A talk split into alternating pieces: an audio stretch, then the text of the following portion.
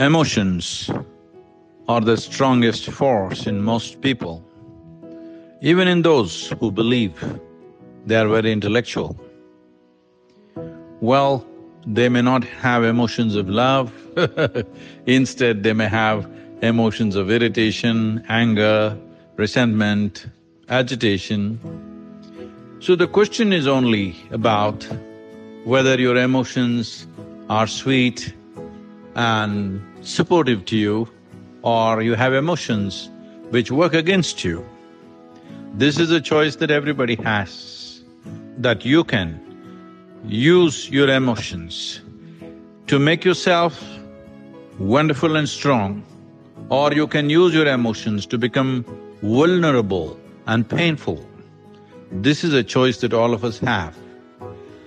All human emotions have a chemical basis to it.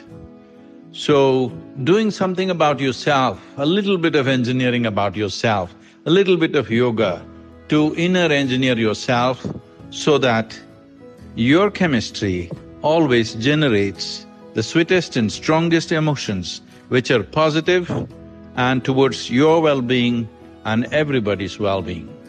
This is a possibility that is open to every human being, no matter in what condition you are right now.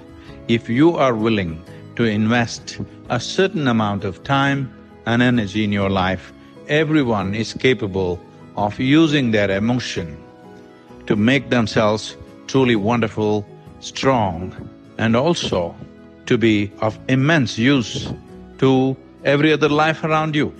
Because how you feel is how you're going to act ultimately. May your emotions be the strength of your life. May your emotions be the most wonderful nature of who you are. May your emotions support inner exploration because only in sweetness of emotion would you dare to climb the highest peaks.